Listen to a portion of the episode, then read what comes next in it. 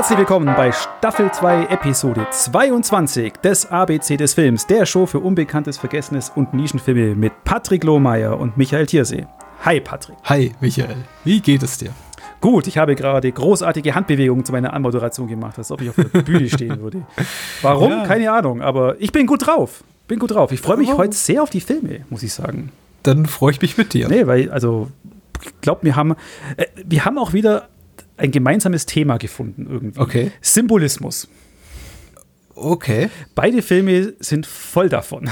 Ja, das ist richtig, ja. Aber zwei komplett unterschiedliche Genres mhm. haben wir uns rausgesucht.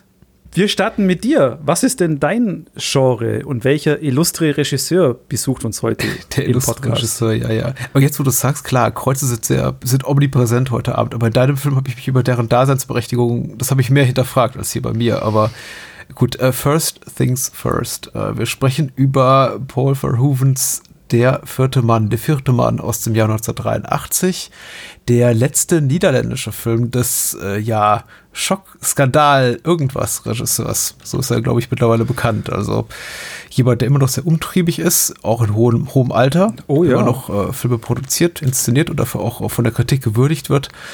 Und der vierte Mann war seine, wie gesagt, letzte niederländische Produktion, bevor er sich dann aufmachte zu äh, Hollywoods Ufern, die es ja nicht gibt, aber sagen wir mal den sprichwörtlichen Ufern Hollywoods äh, mit Flash and Blood, das war 1985, der übrigens auch noch in Europa gedreht wurde, ich glaube in Spanien. Ja. Aber tatsächlich der erste war, der mit amerikanischem Geld finanziert wurde. Aber, aber er kam wieder zurück mit äh, Black Book L und auch immer noch sehr erfolgreich. Also bei den Kritikern auf jeden Fall. Ja, so, so geht es eben den meisten. Er hat ausgesorgt und jetzt ist er wieder da. Also zurück in Europa, möchte ich mal sagen. Ja. Und man kann auch sagen, ist, er ist nicht mit Schimpf und Schande aus Hollywood zurückgekehrt, hm? Ich meine, ich glaube, er ist ein Freund des Bahnhofskinos und auch ein Freund des ABC des Films. Ich glaube, wir beide schätzen den Regisseur ja sehr. Auf jeden Fall. Auf und ich muss echt Fall. sagen, also den, den, Film kannte ich noch nicht. G genau, das mit dem irgendwie äh, unbekannt, vergessen, missachtet, wie auch immer, das ist ja so eine Sache bei Paul Verhoeven, der ja schon ein sehr, sehr prominenter Filmemacher ist. Das ist ein Werk im Mittelpunkt der allgemeinen Öffentlichkeit, zumindest so seitens der, der cinephilen Garde oft steht. Und deswegen ist jetzt so der Anspruch an, an, an diesen Film, diesen hier in diesem Format quasi unterzubringen, als, naja, oftmals oftmals übersehen, so ein, also ich hadere damit ein bisschen, aber ich möchte zumindest argumentieren, innerhalb von Verhovens Werk ist äh, der vierte Mann weitgehend übersehen. Das liegt nicht zuletzt aber auch daran, dass er hierzulande seit der Kinoerscheinung nicht wirklich geadelt wurde mit erfreulichen Veröffentlichungen. Er ist nie auf DVD in ungekürzter Form erschienen, schon gar nicht in HD, aber auch weltweit nicht. Und das Einzige, was wir hier haben, ist eben so eine ranzige VS-Kopie von Anno, weiß nicht, Pan 80. Oh, das, das habe ich mir da, wenn ich kurz einwerfen darf, wirklich, wirklich, wo ich den Film geschaut habe, echt gesagt, wow, allein die Farben und so weiter, das würde mal ein, ein 4K-Release mehr als gerechtfertigen. ja, uns lag immerhin die ungekürzte Fassung vor, also ein ungekürztes VHS-Release äh, deutschsprachig, aber das ist jetzt auch nicht so wirklich schön anzusehen. Aber es ist da und es ist das Einzige, was wir haben. Der Film basiert auf Der vierte Mann, einem Roman von äh, Gerard Rewe und äh, produziert eben wieder von Verhovens Stamm, Kooperationspartner, Produzent Rob Hoover, der eben auch heute immer noch alle Rechte inne hat an Paul Verhovens Werk und sich damit anscheinend ein bisschen schwer tut, das ganze Ding zu veröffentlichen. Und äh, die Hauptrollen spielen Jeroen Krabbe, René Sutendijk und äh, Tom Hoffmann. Jeroen Krabbe auch jemand, mit dem Verhoeven jetzt hier nicht zum ersten Mal zusammengearbeitet hat. Und auch jemand, der international auch äh, anerkannt ja, wird. Also als Bond-Bösewicht. Oder, als, oder bei Auf der Flucht. Auf der Flucht, ja, natürlich. Auch eine ganz tolle Rolle, ja. Aber äh, vorher eben äh, Soldat von Oranien hier mit äh, Verhoeven gemacht. Und äh, das war jetzt aber auch, glaube ich, dann die die letzte Zusammenarbeit zwischen den beiden. Und auch der großartige Mafiosi bei der Punisher, dem ersten Punisher mit Dolph Lundgren. Äh, komplett vergessen. Okay. Ja, da, da, da, ist er. Und der ist richtig gut da drin. Mhm. Wo ich immer sage, das ist einer, also von den ganzen Punisher-Filmen ist mir fast der Lundgren-Film am liebsten, aber nur, aber wirklich, wirklich wegen, wegen Krabbe. Weil der so einen geilen, äh, äh, wobei das da auch bei ihm dann auch ein guter Charakter ist. Das ist eigentlich ein Bösewicht, der dann aber gut, so gut geschrieben ist, dass er, dass man, dass man mit ihm Mitleid hat. Und das eben in einem Film mit Dolph Lundgren aus dem Marvel-Universum. Ich bin in den letzten Jahren so ein bisschen aus den Augen verloren, aber ich glaube, er hat hauptsächlich TV-Produktion gemacht und sich auch grundsätzlich ein bisschen rarer gemacht, äh, medial, weil ähm, man wird ja auch nicht jünger. Und vielleicht hat er einfach Besseres zu tun. Es sei ihm auch gegönnt. Also. So ist ja nicht. Ja, er hat, äh, wenn ich hier so sehe, Transporter mal, Transporter hm. 3 eine Rolle in irgendeinem schlecht bewerteten Horrorfilm. Das sind so diese europäischen Koproduktionen, Euro-S-Produktionen, die dann einfach querfinanziert werden mit Subventionszahlungen, wo es dann heißt, ja, du musst aber einen lokalen Darsteller und Darstellerin verpflichten für deine ja. Produktion. Dann heißt es, ach komm hier, Jerome Krabbe, der spricht wenigstens fließend Englisch, der, der darf mal ein paar Dialogzahlen sprechen. Ich, ich nehme mal an, also ich möchte ihm nicht zu nahe treten. Der Mann ist ja auch schon über 70, also ist ja, ihm ja gegönnt. Äh, guter Mann, genau wie René Suttendijk, äh, auch äh, wunderbare Schauspielerin ist, äh, Tom Hoffmann auch, ähm, alle hervorragend besetzt und bei den dreien bleibt es auch überwiegend, denn äh, viel weitere Figuren sehen wir eigentlich gar nicht. Viel wichtiger, was schreibt denn der Filmdienst, das Lexikon des internationalen Films zum, zu der vierte Mann? Ein niederländischer Schriftsteller mit üppiger Fantasie lernt einen bereits dreimal verheirateten und verwitweten Vamp kennen. Durch Fantasie und Vision alarmiert will er den neuen Freund der Frau von Formal. Oh Gott. Was denn? So viel Spoiler. Oh Gott. Oh Gott. Eine formal nicht uninteressante visuelle Spielerei über Sinn und Schein, die mit morbid erotischen und prätentiös blasphemischen Morden in vieldeutiger Spekulation mündet. Wir raten ab. Wir raten ab. Nein, oh Gott, oh Gott. Ja, okay. Also, das also, ist, das ist glaube ich, also wirklich in der Geschichte dieses Podcasts, glaube ich, die beste äh, Rezession des Filmdienstes. Alter Schwede. Das ist wirklich gnadenlos. Man muss ja sagen, ähm, das Wort, ich glaube, Spoiler gab es sowieso beim Wortschatz noch gar nicht in den 70er, in den 80er, 90er Jahren. Aber gäbe es denn einen guten Grund, dieses Wort zu erfinden, ist, glaub, wäre, glaube ich, diese Filmdienstrezension. Oh. Und die macht einfach mal so beiläufig im äh, zweiten Halbsatz, erzählt sie ungefähr von der letzten Einstellung des Films. Alles, oh, Patrick, das musst du alles rauspiepen. Bitte, bitte, bitte piep es nachher raus. Ja. ja. Oh Gott, wir, äh, aber das Wir raten absetzt dem Ganzen echt die, die Cherry on top. Ja, leck mich doch mal. es ist ja auch ein Film, der eher von seinen Stimmungen lebt. Als, als unbeflecktes Blatt, kann ich jetzt mal sagen. Ich, ich, hatte, ich hatte ganz, ganz viel Spaß und ich habe genau gewusst, was der Film mit mir macht, schon mit der ersten Einstellung mit der Spinne im Netz. Mhm. Und, so, und, und, und das, das, das war es für mich. Du, du, du, weißt ja schon, dass René äh, Sodendick, äh, Christine, mhm. dass sie diese Spinne ist. Schon allein, sie ist die Frau in Rot die raussticht aus einem, bei einer Lesung aus lauter Zuschauern, die alle anderen sind in schwarz gekleidet, nur sie in rot. Ich meine, eben, Symbolismus die Podcast-Folge heute. Du weißt ja, dass sie die, die, die Spinne ist. Ne? Aber du wirst trotzdem, du wirst in, in den Film wirklich reingesogen, weil er wirklich interessant ist, weil du auch nicht weißt, warum ist sie gefährlich, warum ist sie ein Vamp, warum ist sie gefährlich, was hat das alles mit Gerard Revi, was mir das mal total äh, komisch fand, dass es das derselben, der Rolle, Namen derselbe ist wie der Autor. Ja, ja. Weil Gerard hat ja auch einen gewissen Kink so eine gewisse Leidenschaft, die ja dem Film sicher auch seine, äh, seinen Ruf gebracht hat. Ja, es ist nicht, nicht nur Symbolismus der Film oder die Filme heute Abend, sondern eben auch, glaube ich, Metatext der, der Film in diesem Fall, weil Gerard Rewe, wie gesagt, taucht hier eben auch als fiktive Figur auf, eben auch ein Schriftsteller, auch bisexuell, wie nach all dem, was ich so weiß, der echte Gerard Rewe, aber natürlich kein solcher Triebtäter wie hier, wie es der Gerard ist im Film. Und natürlich, weil weil es ein Paul Verhoeven-Film ist, kriegen wir auch die Penisse links und rechts hin geklatscht. Natürlich.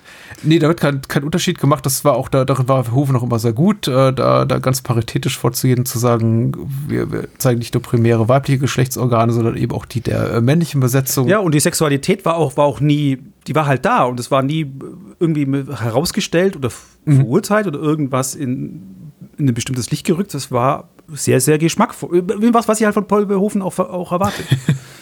ja.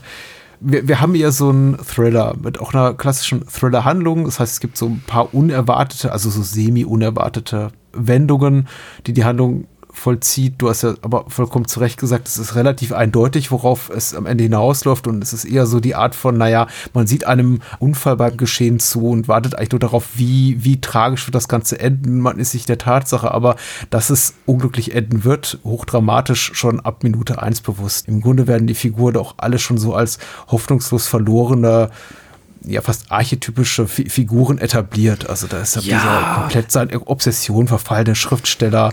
Also das ist, das, das fand ich auch toll. Also, also wo ich das geschaut habe, weil ich habe gedacht, ach Patrick, jetzt fängt der Film wieder an und der äh, Jérôme Grabé, äh, sein, sein Gerard ist ein richtiges Arschloch. Oh mein Gott, was ist denn das jetzt wieder für ein Film? Mhm. Aber eben, du, das legt sich dann ziemlich schnell. Aber eben, jeder hat so sein, sein Kreuz zu tragen, wäre jetzt wieder, haha, Symbolismus. Mhm.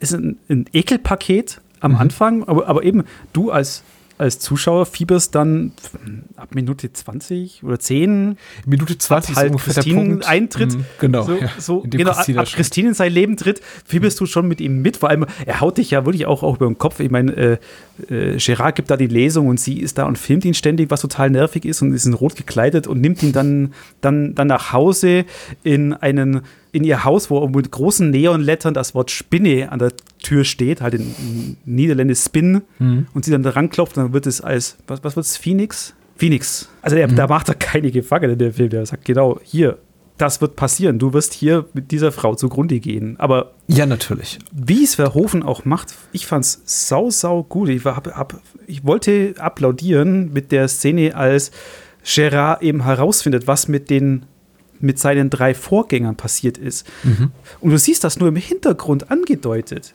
Und Gerard ist so dermaßen besoffen und fertig, dass er das gar nicht merkt. Aber du als Zuschauer bist natürlich hellwach und weißt genau, guck mal da hinten, Gerard, schaust dir an, da siehst du ganz genau, was passiert ist. Mhm. Das, also die Szene fand ich super, super gut und war, war für mich aber, wo ich sagte, jawohl, da hat, muss auch Hollywood gemerkt haben, was für ein dufte Typ Paul Verhoeven ist. Äh. Als Regisseur, weil. Und auch, muss man auch sagen, Jan de Bond, mhm. der spätere Regisseur von Speed und Twister, hier auch wieder als Kameramann eine mhm. großartige Arbeit. Ja, ich, äh, ich freue mich, dass du so viel Spaß daran hattest. Ah, total, auch. Total. Gut, der Film hier, Der vierte Mann, habe ich gelesen, wird von vielen als relativ trashig, um mal ein Wort zu zitieren, das ich selber gar nicht gerne gebrauche, äh, äh, abgetan. Und ich verstehe, woher diese diese Wahrnehmung kommt, dieses Gefühlsempfinden diesem Film gegenüber, weil er ist natürlich sehr stark sexualisiert. Er spielt eben auch mit ähm, Stereotypen, mit Klischees des Film Noir. Da gibt es die femme fatale und den in, in, typischen Noir-Film wahrscheinlich eher dem Alkohol, in diesem Fall seinen sexuellen Sehnsüchten verfallenen Schriftstellertypen. Also einfach eine gescheiterte Figur, die sich in die Fänge eines Vamps äh, reinbewegt. Und noch die und, Dreiecksbeziehung nicht zu vergessen. Ja, und da kommt eben noch ein anderer Mann ins Spiel und ein möglicher Kriminalfall eben, der sich äh, hier darstellt in Form des, der, der mysteriösen Tode der drei ehemaligen Männer dieser, dieser Frau.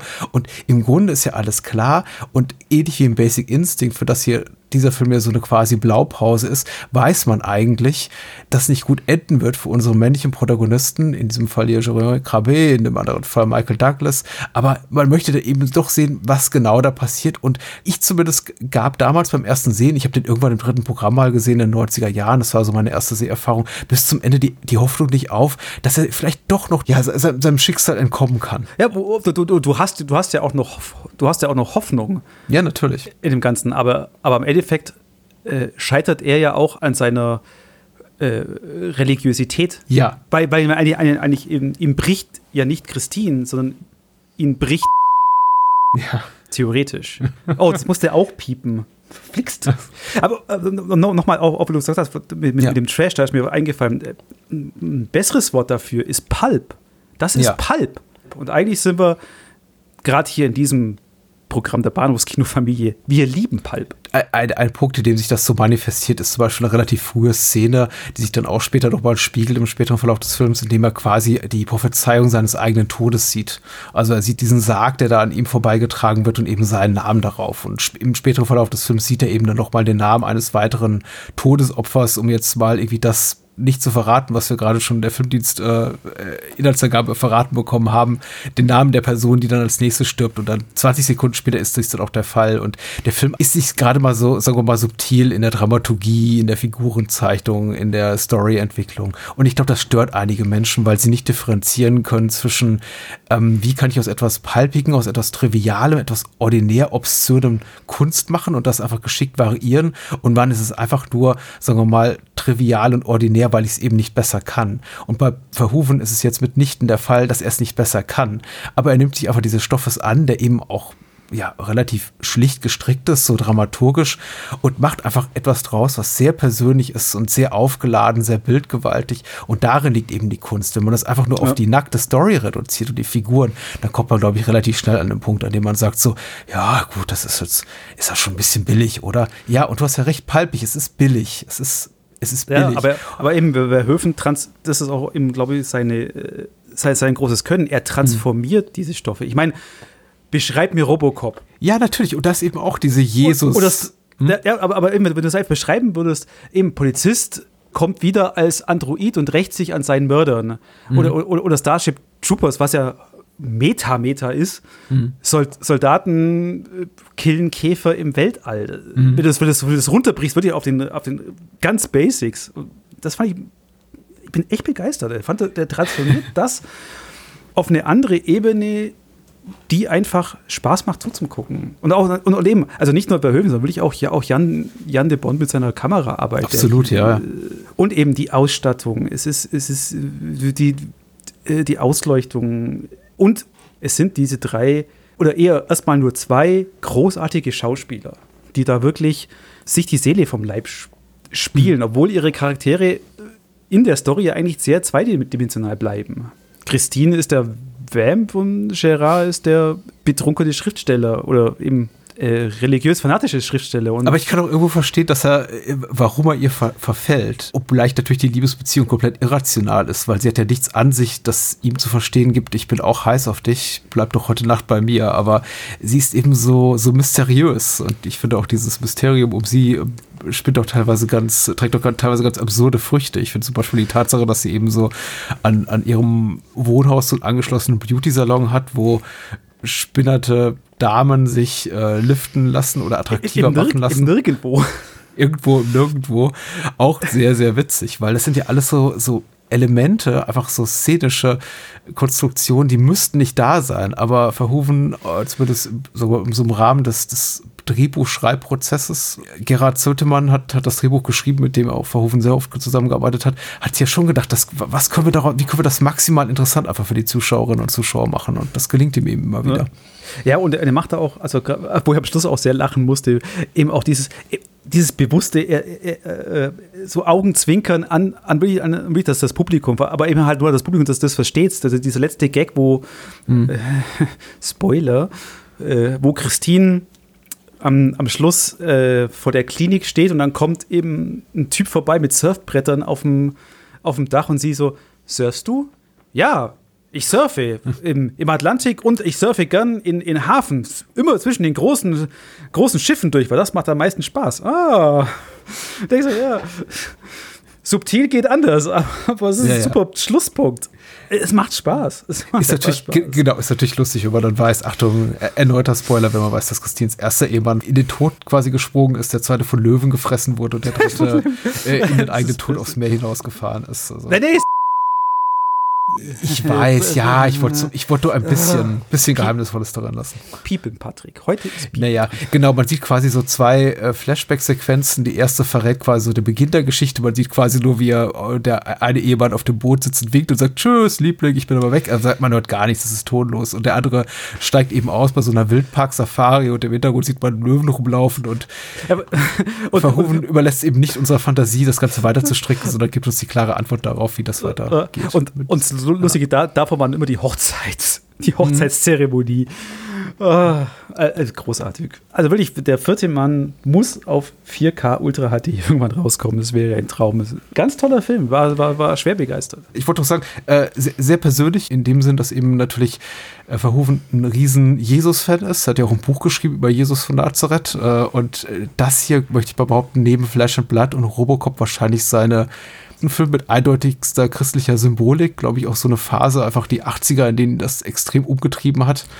Insofern sehr, sehr spannend. Also äh, sehr on the nose, vergleichbar mit äh, Robocop, der am Ende eben des Films Robocop übers Wasser läuft, haben wir eben tatsächlich ja, genau, genau. auch gerne mal äh, unbekleidete junge Männer an Kreuzen und äh, Nonnen, die durchs Bild laufen und sonstige christliche Symbolik. Und eben auch harsche Gewalt. Die muss man aber suchen, weil die deutsche Fassung ist äh, zensiert auf den meisten verältlichen Version. Und äh, aus heutiger Sicht lachhaft. Also, naja, ja. Ja, ja. Auch die Piepen Patrick. Ja, okay. Also ich meine, äh, wenn ich jetzt mir hier andere äh, Filme jetzt aus eben, wenn ich mir extra mal anschaue, äh, sorry, Ja. äh, dann kann jetzt auch der vierte Mann endlich an Cut rauskommen. Bitte. Ja, aber, aber, aber auch, weil du gerade das Religiöse ansprichst, ich bin sehr, sehr gespannt auf Bernadette, sein momentan letzter Film bis jetzt Mhm. über lesbische Nonnen. Ich freue mich da auch sehr drauf. Und an dieser Stelle auch nochmal eine äh, innigste Empfehlung und äh, Fürsprache dafür, das äh, Frühwerk von Paul Verhoeven, namentlich sein holländisches, niederländisches Werk zu entdecken. René Soetendijk kann man ja auch schon in Spatters sehen, was der größte kommerzielle Hit war, glaube ich, neben äh, Türkische Früchte von, von Verhoeven. Oh, da muss ich aber echt zugeben, dass die, das ist mein unliebster Film. Mag ich nicht. Ich finde den ja ganz hübsch. Naja, René Sudendick ist ganz hübsch. Ja, ich meine, ich mag den Film Also, auch. Aber, ja, ich, ich weiß auch, was er raus will, aber mir hatte, ne, der, ja.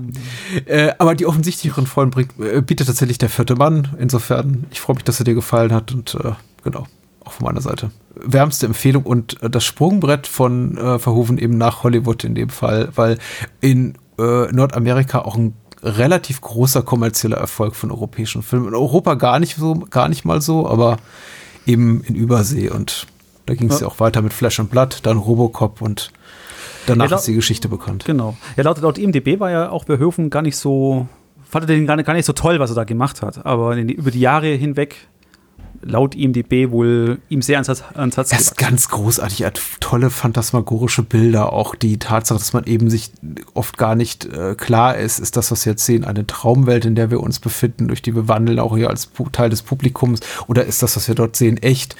Äh, Es ist ein Effekt, der sich so ein bisschen abnutzt mit der Zeit, möchte ich mal behaupten, um leisen Kritikpunkt an der vierte Mann zu äußern, weil Ja, irgendwann stimmt, kann man, glaube ich, ja, ja. Traumsequenzen schon relativ klar identifizieren, aber er spielt damit eben exzessiv und das sorgt für wundervolle Bilder, äh, wie du schon richtig sagtest, jetzt wiederholt eingefangen von Janne Bond in ganz großartiger Art und Weise. Also handwerklich äh, hervorragend, dramaturgisch kleinere Schwächen, aber das wird eben alles durch die große Eleganz des Films und auch äh, durch das äh, kontroverse Potenzial wieder gut gemacht. Ja. Eigentlich eine tolle Überleitung jetzt zu meinem Film. Ja, sehr gerne. Äh, Kreuze. Wie geht's so weiter? Kreuze, gut, Patrick, jawohl. Denn mein Film startet mit einer Stadt voller Kreuzen. Und ganz viel Symbolismus. Ich rede heute von. Ist es eigentlich unser erster Anime, den wir machen? Ja, wir, wir hatten Kikis Delivery Service, glaube ich. Achso, ja, okay. Äh, Studio Ghibli zählt nicht als Anime. Ach so, ja. Okay, ich rede heute von Vampire Hunter D Bloodlust, den zweiten Teil der Vampire Hunter D Serie aus dem Jahre 2000. Ja. Eine US-japanische Hongkong-Koproduktion. Regie führte diesmal Yoshiaki Kawajiri, den viele vielleicht kennen als gefeierten visionären äh, Regisseur von äh, Ninja Scroll und Wicked City. Ja. Das ist, glaube ich, auch jedem westlichen Filmfan ein Begriff. Ich sage jetzt mal, also der, also der Filmdienst hier ist wesentlich mehr hier positiv gestimmt als zum letzten Film. Ich lese mal vor. Für eine horrende Summe soll eine vermeintlich entführte junge Frau aus den Fängen eines Vampirs befreit werden. Während die Flucht der beiden auf das Schloss der Vampir... Es geht auch schon wieder los mit dem, Spoilern. Während die Flucht der beiden auf das Schloss von jemandem führt, kämpfen konkurrierende Kopfgeldjäger mit den zum Schutz des Vampirs befohlenen Mä- Mächten.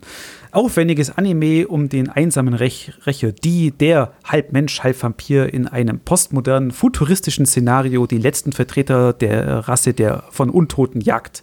Inhaltlich mitunter klischeebeladenen, formal, aber über weite Strecken herausragend propagiert der Film die Existenz wahrer Liebe zwischen Mensch und Vampir.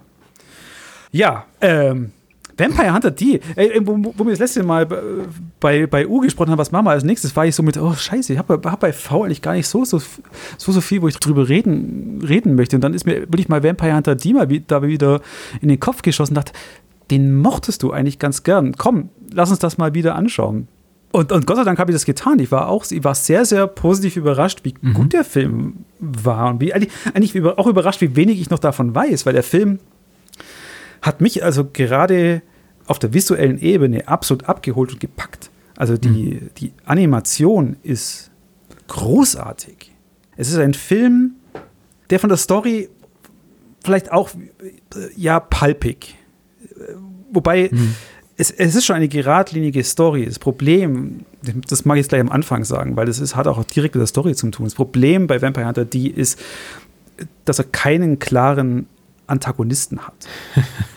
ja. der, der, der Film hat Set Pieces, ganz, ganz viele Set, also eigentlich nur Set Pieces. Es geht vom, vom Beginn an mit dieser saugt er dich ein mit dieser tollen Sequenz, mit dieser Stadt voller Kreuze und, mhm. und die Kamera fährt mit ein bisschen CGI-Trickserei, fährt zurück und alle Kreuze verbiegen sich, äh, gehen kaputt, der Brunnen friert zu und also diese klassische aus Bra äh, Francis Ford Coppola-Einstellung mit Francis äh, mit, mit, mit Dracula, das Fenster fliegt auf, die einsame Maid liegt im Bett und da hängt dann der Vampir Meier Link und ja. schnappt sich schnappt sich die holde Maid und wir sehen, wir sehen im Spiegel nur, wie, wie die holde Maid von einem Unsichtbaren aus dem Bild getragen Es holt dich gleich ab. Es holt dich gleich ab. Und ab da ist der Film Setpiece an Setpiece an Setpiece an Setpiece. Mhm. Aber jedes Setpiece ist toll. Also ich finde, äh, von der Animation, ich rede jetzt von der Animation auch, toll. Es holt dich visuell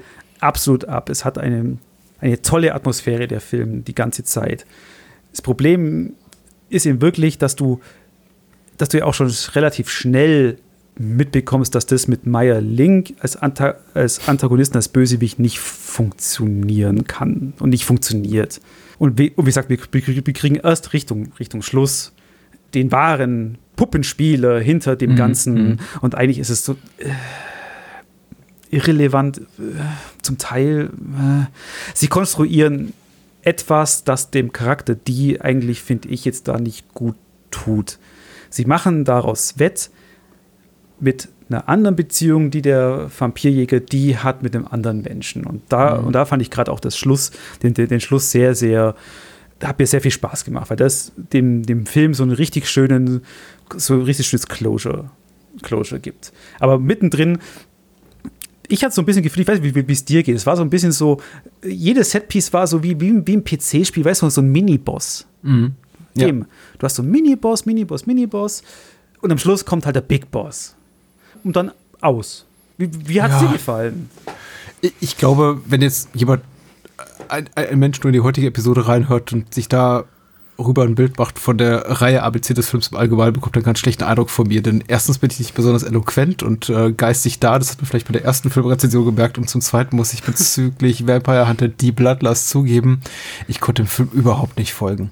Ich habe ihn genauso wahrgenommen, wie du ihn jetzt umschreibst, mehr oder weniger als einfach sehr, sehr, also visuell, audiovisuell reizvolle Abfolge von Setpieces oder Abfolge reizvoller Setpieces, so rum geht's, war niemals eine Sekunde auch nur langweilig und der Film ist ja jetzt nicht eben kurz, ist für einen Animationsfilm nicht eben kurz. Ich konnte ihm aber irgendwann nicht mehr folgen. Aber ich hatte grundsätzlich sehr viel Spaß dran, wobei eben der Film alle Vorzeichen mitbrachte, um mir das Gefühl oder die Erwartungshaltung zu geben, der wird mir nicht gefallen. So äh, äh, nach, nach ein paar Minuten dachte ich, ach nee, hier romantisierte Vampire und viel zu viel Mythologie, was basiert auf Band 3, irgendwie einer langlebigen Romanreihe, Steampunk, oh Gott, oh Gott, Anime tue ich mich eh schon schwer mit, aber dann nur noch Steampunk-Anime und das ist alles so, oh, das sind alles so Sachen, die mich überhaupt nicht interessieren, tatsächlich, muss ich sagen. Und ich versuche, meine Aufgeschlossenheit so weit herauszukitzeln, wie es mir eben nur Menschen möglich ist, aber in dem Fall war ich relativ hoffnungslos, nach, so nach den ersten Minuten. Und irgendwie auf der Hälfte der Strecke des Films merkte ich, du, der macht mir Spaß. Das gefällt mir ehrlich gesagt ganz gut. Dabei steckt rein, was so die, die Bausteinchen des Ganzen betrifft, figurenseitig, handlungsseitig, settingseitig gar nicht so viel drin, was mir, was so genau meinen Nerv trifft. Aber das ist so rasant inszeniert und auch so toll vertont, musikalisch, äh, technisch sowieso einwandfrei. Die Animationen sind toll, die Designs auch zum überwiegenden Teil sehr, sehr ansprechend. Nicht alle Figuren gefallen mir gut von der Gestaltung, aber ja. gerade so was diese, diese Background-Paintings betrifft, das ist alles wunder, wunderschön und ja, hat mir Spaß gemacht. Doch. Ja. Also, aber ich habe nichts verstanden. Also akustisch ja, ich habe verstanden, was die reden, aber ich dachte mir irgendwann, wer ist die? Ach so, die war schon mal da, für wen kämpft die? Ach so, ja, ach, ich dachte, der war tot. Ach, der ist ja doch nicht tot. Ach, jetzt ist er tot. Naja, ja, wobei eben auch sehr viel, also, also ich habe ich hab beide Filme gesehen. Ich habe jetzt an Vampire Hunter, also Vampire Hunter die Bloodlust ist das 2000er Remake eines Films, oder nicht Remake, sondern Sequel von eines Films aus 1955. 85. Also es ist schon genau. eine lange Zeit da vergangen. Auch was eben auch die Technik betrifft. Ich weiß, ich habe ich hab den Film von 1985 gesehen. Ich habe keinerlei Erinnerungen mehr dran. Und Hidehiko Kikuchi, der den, äh, die Romanvorlage geschrieben hat, glaube ich, mag den, den alten nicht. Er meint, er sei zu billig produziert oder sowas. Ja, also, äh, also das weiß ich auch noch. Das war das mit die Animation. Gut, natürlich, ich habe auch den Fehler, oder was heißt Fehler gemacht? Ich hatte äh, Bloodlust vor dem 85er-Film gesehen. Und natürlich, natürlich ist es ein Downgrade an Qualität. ist einfach so, aber man muss da halt auch offen sein. Aber ich glaube, ich kann mich auch erinnern, dass auch zum Beispiel im 85er-Film äh, Left Hand mhm. nie erklärt worden ist. Warum kann sich die erlauben, den Witz zu machen, Talk to the Hand? Mhm. Also für, für, für die Zuhörer, die es wirklich nicht wissen, die hat einen Parasiten an der Hand, der redet und mit ihm kommuniziert und Flüche äh, praktisch ist. Wie ein Schweizer ja. Taschenmesser in der Hand. Das redet. ist sehr hübsch. Ähm, aber, aber basierend ist das Ganze auf einer, auf einer Manga-Reihe. Äh, ich, auf, ich dachte auf einer Romanreihe, ehrlich gesagt.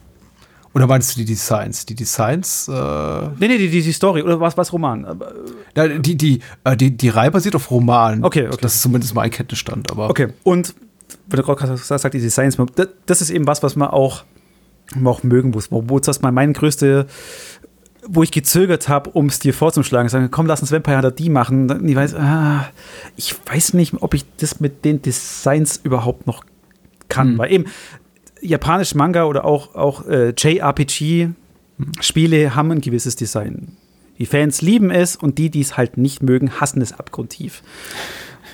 Und natürlich hat auch Vampire Hunter die und Vampire Hunter die Bloodlust, mit dem wir ja reden, auch schon diese, diese Designs, also diese, die anderen Jäger haben klare Charakterdesigns. Der, der eine ist tätowiert, der hat einen riesen Hammer, der ist breit, der andere Oh ja, der Holzflockhammer, den liebte ich ja, das war meine Lieblingswaffe tatsächlich. Der eine ist eben so, hat das Kinn von Sylvester Stallone, der andere ist eben eher dieses lange Nase, spitzes Gesicht und eben mhm. äh, die weibliche Jägerin, die und, und auch die, die äh, gekidnappte haben eben große, die, die üblichen großen Anime-Augen. Also mhm. wirklich herausstechen tut eigentlich wirklich die im Design, der sehr, sehr schlicht ist von der Figur. Was es aber wettmacht, ist halt sein, sein ganzes Out Outfit und und Pferde. Also, und Pferde.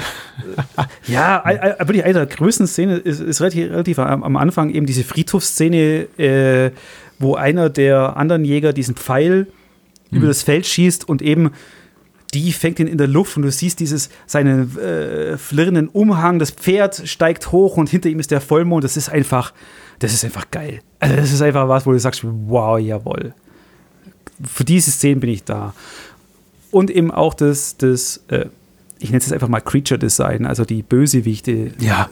Mhm. sind, das ist A, kreativ, B, ist es einfach wirklich gut gut, äh, gut animiert und auch, auch, auch toll, auch gute Ideen dahinter. Eben der eine, der aus dem, nur aus dem Schatten angreift, die andere, die eben die, die, die, äh, diese Wurzel-Lady, die da halt in, im Baum verschwindet und halt am Schluss der große Bösewicht, der sich jetzt wie, wie bei Blade beim Film in reines Blut verwandelt. Und, aber es ist toll anim, animiert und da kann ich viel, viel, viel draus mitnehmen, was mir einfach, eben, wie du sagst, Spaß macht. Der mhm. Film macht, macht Spaß. Eben manche, manche Monster gehen eher schnell weg. Also am Anfang, die, die, die Zombies sind einmal da und weg.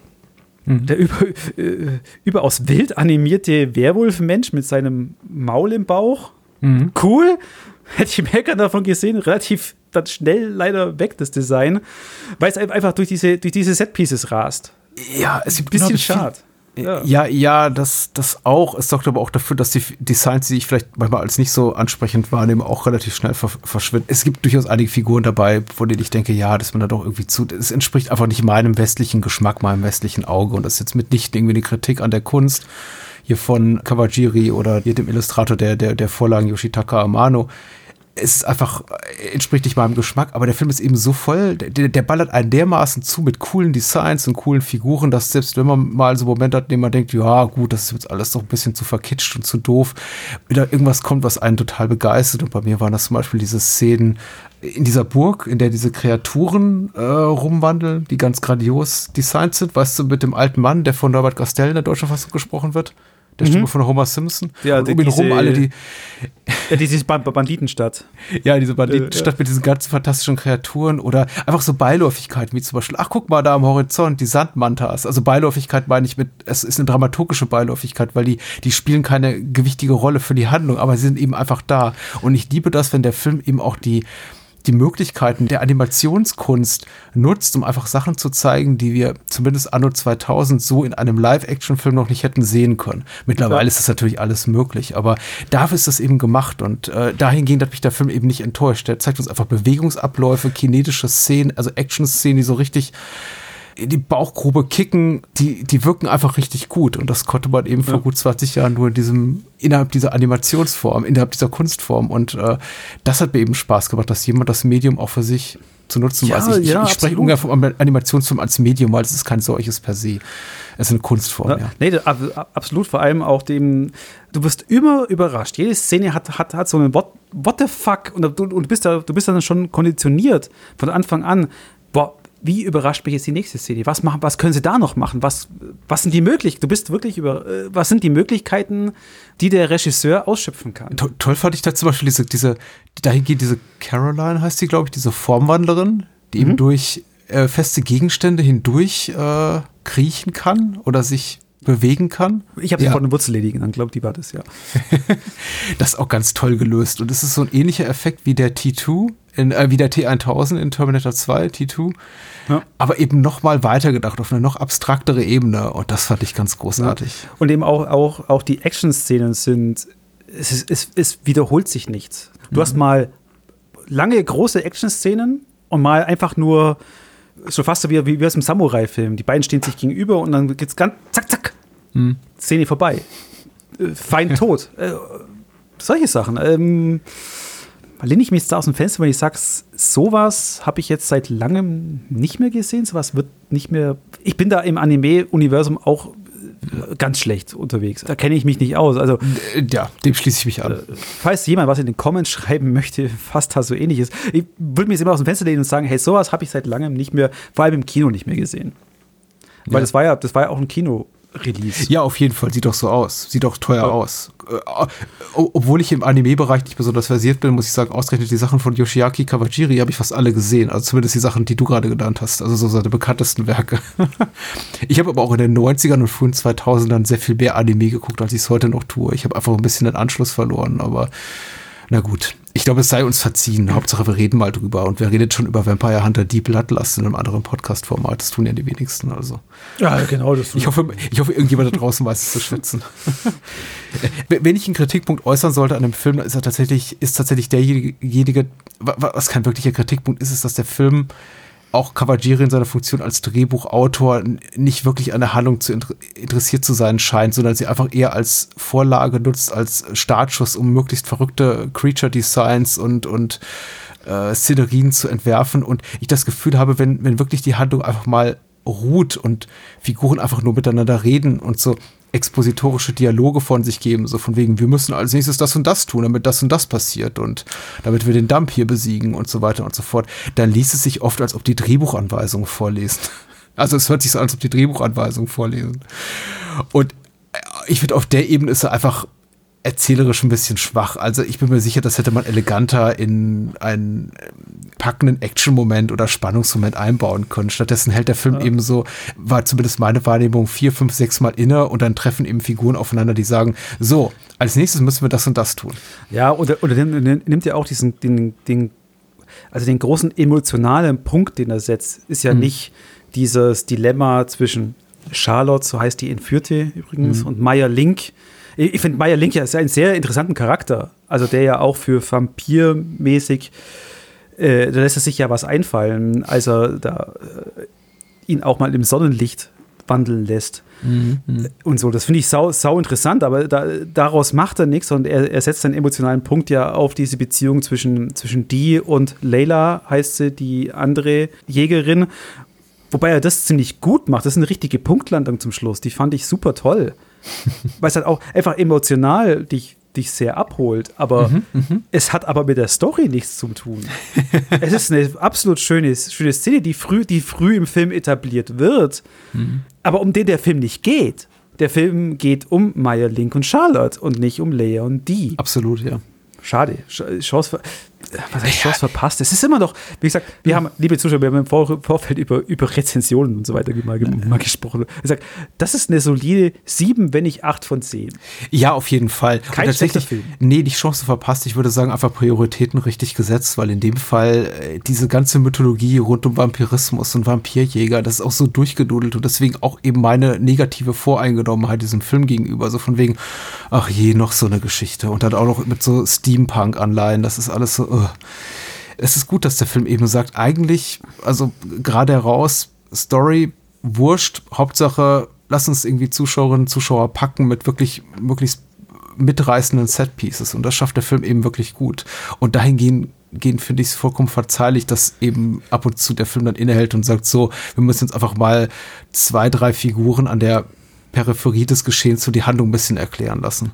Und das geschieht dann eben auf maximal unintelligente Art und Weise. Aber ganz ehrlich, pff, wenn das alles so gut gemacht ist wie hier technisch. Und wie gesagt, ich möchte doch nochmal den Score lobend erwähnen von Marco D'Ambro D'Ambrosio, der, glaube ich, als Filmkomponist gar nicht so bekannt ist, der mhm. viel Dokumentarfilme, TV-Movies und so vertont. Ich glaube, im Videospielbereich auch einiges gemacht hat. Hat mich ja. sehr, sehr begeistert. Ja, auf der technischen Ebene läuft das alles wie ein äh, geschmiertes Uhrwerk. ja, äh, ja, ja was man auch noch als kleines Trivia so am Rande noch sagen kann, ist, äh, der Film ist, ist echt in Englisch konzipiert worden mhm. und nicht in Japanisch. Ja, interessant, interessant. Ja, ich hätte auch einige wirklich gute Sprecher gesehen, wie Dwight Schultz oder, oder äh, Johnny Maggio, auch der Michael McShane als Left Hand. Bekannte Schauspieler und, und teilweise auch Synchronsprecher. Also gerade Johnny Maggio mag ich gerne, aber auch nur, weil ich früher sehr gerne und sehr viel Futurama geguckt habe und ich glaube, das spielt da mindestens irgendwie drei bis zehn Rollen. auf ähm, einmal? Ja, nicht auf einmal, immer hintereinander. und äh, hier spielt er, glaube ich, auch drei oder vier im englischen Original. Also würde ich mir auch nochmal angucken, vielleicht bei Gelegenheit. Also Wikipedia sagt auf jeden Fall mindestens zwei. Mindestens mhm. zwei. Na gut. Ja, Vampire Hunter D. Ähm, äh, auch ganz normal in Deutschland auf DVD und Blu-ray zu haben. Schaut ihn euch an. Also Vampire die Bloodlust, Entschuldigung. Und aktuell auch auf Prime zum Zeitpunkt dieser Aufnahme, ja. Oh, Entschuldigung, ja, und aktuell auf Prime. Ja. Und ungeschnitten, besser als der vierte Mann. Das stimmt, ja. Sehr gut. Ja, Patrick, eine tolle Folge zu Ende gebracht. Ja. Tolle Filme, rhetorisch 3 minus. 3 von 10. Jetzt haben wir noch vier. Mhm. Also, liebe Hörer, vier Folgen noch zuhören. Macht es genau. gut. Bis in zwei Wochen. Adios.